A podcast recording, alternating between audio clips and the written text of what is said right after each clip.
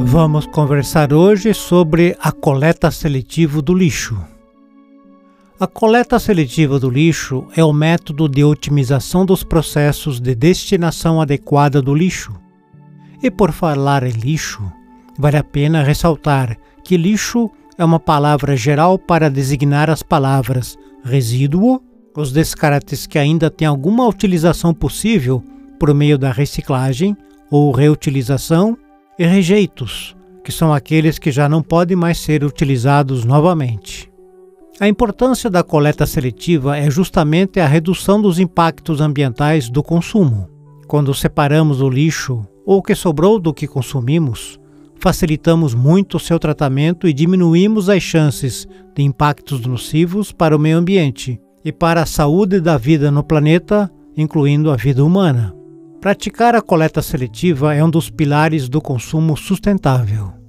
A coleta seletiva exige que os descartes sejam separados em úmidos, secos, recicláveis e orgânicos. E dentro dessas categorias, há subcategorias. Os recicláveis, por exemplo, abrangem o alumínio, o papel, o papelão e alguns tipos de plástico, entre outros.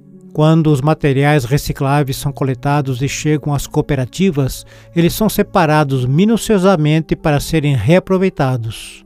O que não é reaproveitado é levado para aterros sanitários.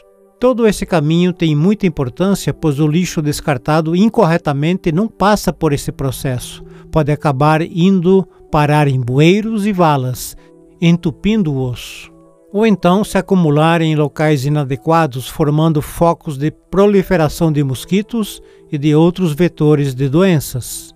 O vento e a chuva podem transportar o descarte para mares e rios. Nesse caso, até mesmo o lixo descartado corretamente pode ser transportado pelo vento e pela chuva e parar no oceano. Mas os descartes incorretos têm mais chances de serem transportados dessa forma pelo vento e pela chuva. Materiais perigosos como pilhas e objetos eletrônicos, quando descartados incorretamente, poluem o solo, a água e às vezes até mesmo o ar de maneira significativa. A Política Nacional de Resíduos Sólidos prevê a não geração de resíduos sólidos e, quando gerados, a disposição final ambientalmente adequada. Para isso, esta política estabelece que a responsabilidade pelo ciclo de vida dos produtos deve ser compartilhada, ou seja, de todos: fabricantes, importadores, distribuidores, comerciantes, consumidores e titulares de serviços públicos de limpeza urbana têm responsabilidade pela disposição final ambientalmente adequada dos resíduos sólidos.